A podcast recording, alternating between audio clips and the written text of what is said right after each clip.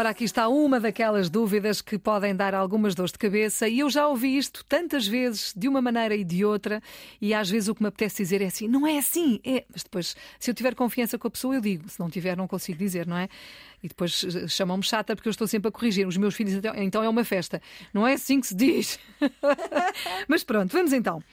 A Ana estava meio nervosa quando fez o exame. Ou será a Ana estava meia nervosa quando fez o exame?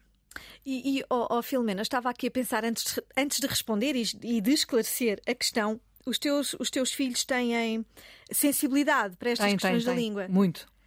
Ela, mais ela do que ele, mas sim. Que ele- Não é assim que se diz, não é assim que se escreve. Olha É aqui assim um erro. Estão sempre alerta, sempre. Maravilhoso. Acho que, é, acho que já é, já é de ouvir a mãe tantas vezes. Mas pronto, vamos àquilo que interessa Vamos- agora. Vamos a isso. Meio nervosa ou meia nervosa? Filomena, pode parecer estranho, mas de facto, neste caso, eu tenho de ter meio no masculino invariável, portanto, meio invariável. Porquê?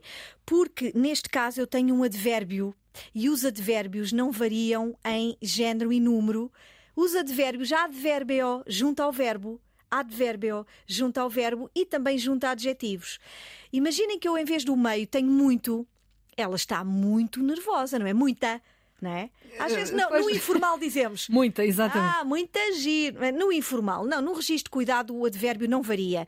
Então, quando é advérbio, é invariável. Meio, ah, por exemplo, meio fiquei, fiquei meio baralhada com a explicação, não é? Meia. Meio baralhada, meio nervosa, tal como muito. Estou muito baralhada, estou muito nervosa. Portanto, aí, meio, quando é advérbio, não varia em número nem em género. Agora, como a nossa língua é riquíssima e é complexa, a palavra meio também pode ser um adjetivo, sinónimo de metade, por exemplo. Eu parti aqui uma laranja, mas só quero metade da laranja, só quero meia laranja. Tu partiste uma fatia de bolo, não quero uma fatia inteira, quero meia fatia. Pronto, Aí, nesse caso é fatia meia. é nome, então meia já é adjetivo.